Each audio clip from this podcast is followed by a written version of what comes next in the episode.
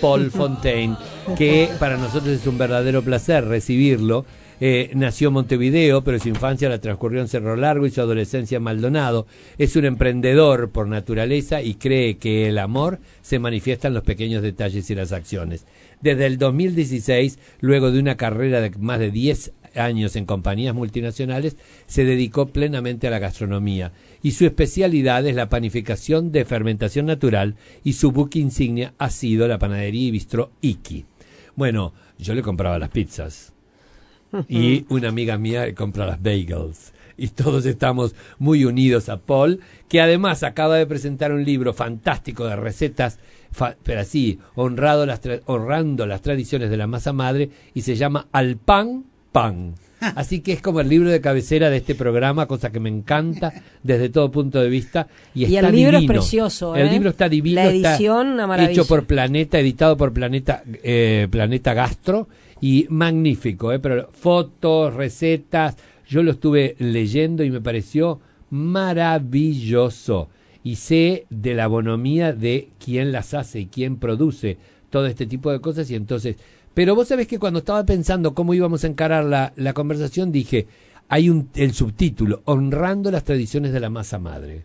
Y vamos a hablar de qué es la masa madre, expliquémosle a la gente, porque se puso de moda y de golpe todo el mundo habla de masa madre, pero ¿cómo se hace la masa madre? ¿De dónde proviene la masa madre? ¿Fue el primer fermento del mundo?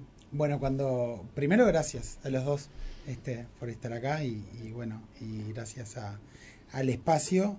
Eh, Súper feliz del, del libro. Estoy realmente emocionado, cuasi, cuasi eh, ahí está. Realmente creo que es como tener un hijo. es increíble lo que te pasan y las cosas que te pasan. Y, lo que me pasó es que es muy loco hoy ver después de, cinco años de hacer este, este, este oficio tan noble que es ser gastronómico, em, pasar de preguntarme literalmente la madre de quién eh, hace cinco años atrás, porque no se sabía que era masa madre en Uruguay, estamos hablando.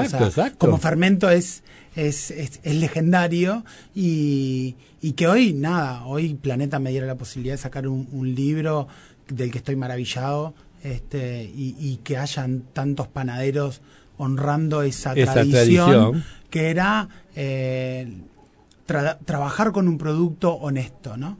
Y hacer un proceso y un y, un alimento en esto, ¿no? Que creo que el pan sea en cierta forma eh, prostituido sí. Eh, a nivel industrial.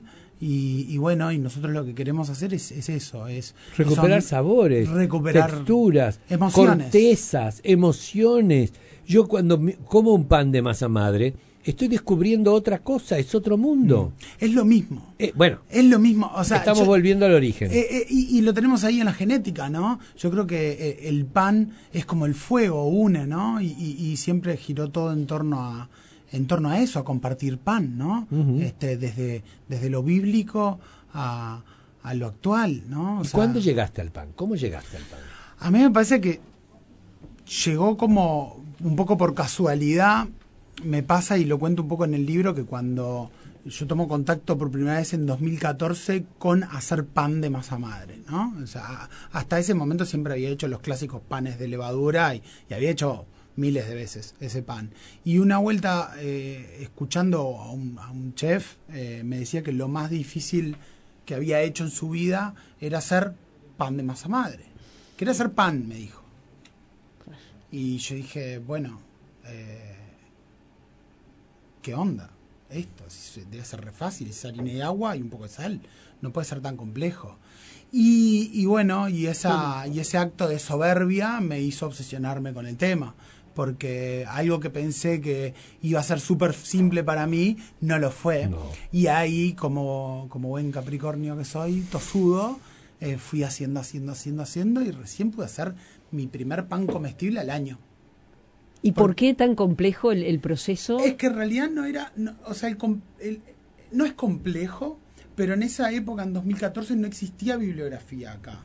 De hecho, Alpampan es el primer libro uruguayo donde hay eh, elaboraciones con masa madre. No habían acá. Seguro. Y, Pones unas magdalenas y le haces con una mezcla de levadura seca, pero también con masa madre. Pones un pan dulce, pones un montón de cosas. Y eso, es decir, lo primero que tiene que aprender la gente para poder disfrutar de todo esto es a hacer la masa madre. Y es un proceso bien simple. Lo, lo, explico en dos segundos. Eh, la masa madre es un conjunto de bacterias y de levaduras eh, que fermentan teniendo, em, teniendo agua eh, para hidratarse y los azúcares que están presentes en la harina. Es un proceso que demora de 3 a 5 días. ¿Y lo, lo haces con harina común? Cero, cero, nada de las harinas. Es decir, con harina cero o con harina integral. Yo utilizo harina integral. Harina integral. Sí, ¿por qué? Porque eh, es como la propia alimentación. ¿no? Podemos alimentarnos de chatarra todos los días o alimentarnos orgánico, ¿no? Entonces, eh, al estar alimentando una colonia, lo mejor es darle la mejor nutrición posible. Pasó también que, que en, este, en la casa de los uruguayos empezó a entrar un producto que lo comprábamos como si fuera pan y era cualquier cosa menos pan. Es decir, que ustedes que saben del tema se ríen, pero yo compraba pan y decía, pero ¿qué es esto, por favor? que a los tres segundos se quedaba duro, que era un asco impresionante. No, en serio, digo, no, desde, la ignorancia. Este, entonces vos decís, ¿eso, ¿esto es pan? Bueno, ahí yo creo que justamente no hay ignorancia, ¿no? Este, hay esa cosa de carga como genética de, de, saber qué era lo que estábamos comiendo y es algo que a mí me pasó cuando empecé a, vivir de esto, era que la gente se emocionaba comiendo pan. O sea, se, emocionaba comiendo una rebanada de pan y es un poco lo que, lo que decías vos, las texturas, lo crocante, la, las, las, las sensaciones que te pasan, no son otra cosa que producto de la sabiduría que tiene nuestro cuerpo de haber consumido durante 10.000 años. O sea, el pan tiene 10.000 años en, nuestra sociedad. Entonces está cargado tan, tan profundo en nuestra genética como el fuego. ¿no? El fuego une, ¿no? Lo, decíamos temprano. Entonces, eh, creo que lo que pasa es re, retomar contacto con lo que realmente es un pan. Y lo otro es algo a lo que se le llama pan y yo en lo personal no estoy de acuerdo que se llame de esa manera porque pan es harina, agua y sal. Y si nosotros cualquiera practicamos el ejercicio de tomar un envase del pan que venden en el supermercado y ver los elementos que tienen, tienen por lo menos 10, de 10 a 15 tipos de ingredientes diferentes. Entonces es como que un bizcochuelo le digamos pan. Ahora, eh, y desde el punto de vista económico, ¿cómo es el pan de masa madre? ¿Es muy caro? ¿Es más caro? Yo no creo que sea caro porque porque hay algo que nadie está evaluando, que es el costo de vida que te está quitando comprar el otro pan. Entonces, cuando nosotros nos alimentamos con un pan noble que tuvo un proceso de fermentación, nos estamos evitando otro montón de cosas. Yo desde hace cuatro años doy talleres mm. y mucha de la gente que va a los talleres me dice, yo no puedo comer pan porque eh, soy celíaco. ¿No? ah, sí. o, porque soy diabético, no puedo comer pan. y y lo que pasa no es que sean celíacos o sean diabéticos, es que comen un pan que está tan cargado de, aditivos, colorantes, acidulantes, conservantes, que el cuerpo no está preparado para procesarlo. Entonces, cuando empiezan con la ingesta de pan de masa madre, entienden entienden otra cosa, entiende, su cuerpo entiende otra cosa, que está procesando algo que vino procesando hace 10.000 años. Yo creo que es muy triste, porque vos decís esto, ¿no? Pero realmente es muy triste que este proceso de, la panificación en Uruguay es una conjugación de baja calidad con alto precio. Mira, hoy estábamos hablando de calidad y precio y qué importante que es que se conjugue, ¿no? Y realmente la, la panificación ha bajado mucho la calidad por esto que vos decís, pero el precio es muy alto. Es muy alto. Para una familia lo que hoy sale comprar es, esa, esa flauta que se, se dice que es pan, pero no es pan, mm. es muy alto. Sí. Entonces... sí, bueno, yo eh, creo que ahí el libro conjuga un aspecto fundamental que, que es lo que traté de, de, realizar, que fue no, no hacer una ostentación de mis habilidades de panadero, eh, sino hacer un libro que pueda eh, cualquier persona sin ningún tipo de conocimiento no tenés que ser Sergio Puglia para saber hacer cosas en ese en ese libro. Ah, eh, lo quiero ese libro. Cualquier, puede ser cualquier persona y, tiene diferentes grados de complejidad. Yo creo que al lector que es ávido de, la lectura de Masa Madre, porque también hay un público cada vez más, más interesado. Seguro. Eh, yo llevo cientos de personas que pasaron por los talleres. Y, y, eso, eso habla de que también la gente quiere tomar contacto, pero mucha no. Entonces, una de las cosas que tiene eh, el libro es muchas recetas que son con levadura. Sí, pero además hay otra cosa interesante y es que el Uruguay ha cambiado también su oferta. El pan de masa madre y todo lo que se produce con masa madre también, eh, si no lo querés hacer, hoy podés acceder a él. Hay lugares en nuestro país, como el café se puso en que directamente ahora hay un montón de lugares donde vos podés tomar un café verdadero y no algunas tierritas que van con tintura. Entonces, la misma historia, es decir, pasa con el pan. Esta es una experiencia que yo creo que toda persona que le guste la gastronomía tiene que hacer tiene que meterse en el mundo de la masa madre, tiene que tratar de lograr manejar y amigarse con ese tiempo de vida que es la masa madre para después poder realizar algo con la propia personalidad de uno. Que eso es importantísimo tener en cuenta. Pero también para acercarse al sabor nuevo o recuperar el sabor genuino, se acercan a los distintos proyectos o propuestas desde el punto de vista gastronómico que hoy tiene el, mercado uruguayo. Tengo una amiga que Porque dice vos tenés los negocios, tenés psiquis, tenés el, el, de, el, el de, el Depositos, tenés... estamos con otros proyectos también. Ah, qué cogote. Eh, nada, dice, eh, tengo una amiga que dice que meterse en la, en la masa y amasar es como muy terapéutico. Sí, total.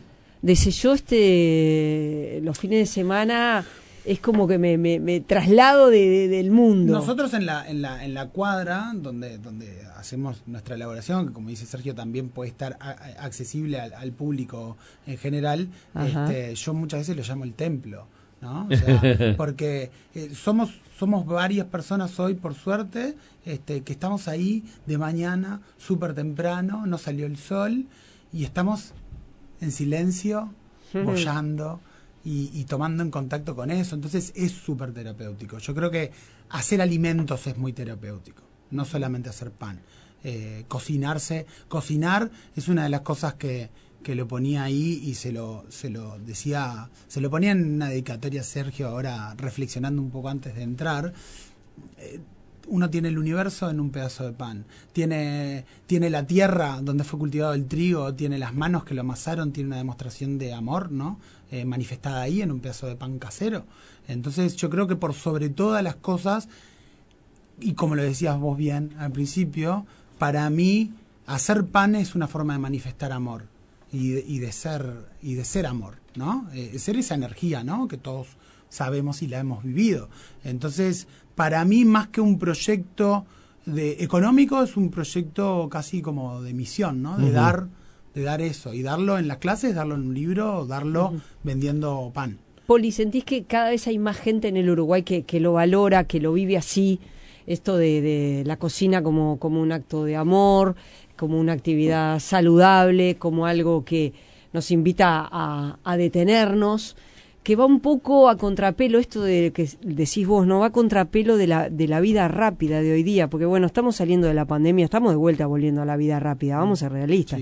Solo con salir acá, gracias y ver cómo está el tránsito, ya te das cuenta. Entonces digo, eh, creo que esto que vos contás va, va a contrapelo de eso. Sí, pero también va a contrapelo de nuestra naturaleza, que no es la del ritmo que tenemos hoy, ¿no? Y volvemos a estos 10.000 años de experiencia de pan.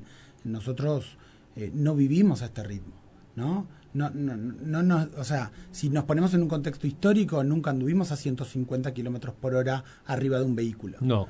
Eh, eh, y yendo de un lado para el otro y hablando. tenemos bendiciones enormes hoy, no solo ustedes dos me están escuchando. Y eso es, y eso es, eso es enorme.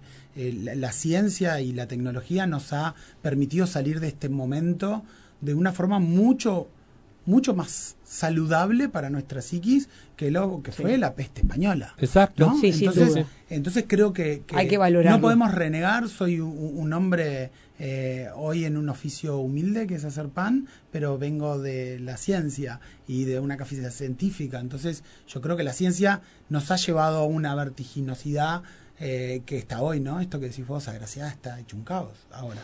Eh, pero, pero cuando llegamos a nuestras casas, queremos un refugio y queremos paz y queremos sentirnos ahí. Somos uno de los pocos países en el mundo que todavía tenemos un tempo de vida que es realmente de calidad de vida.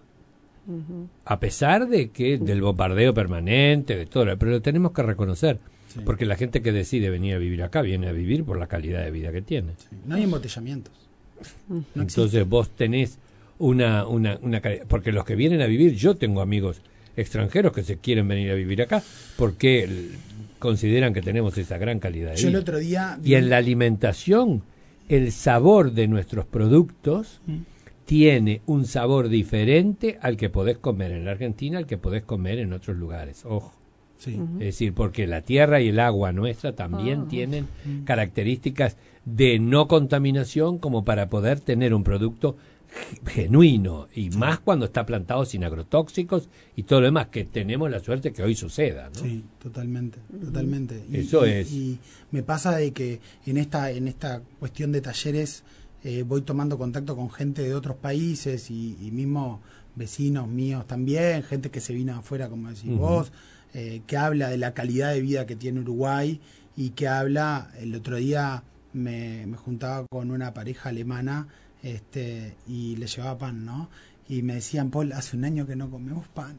Me dice, lo que venden acá no es pan, eh, ¿no? Entonces, y los alemanes que tienen una cultura de pan tan grande como los franceses o los españoles, ¿no?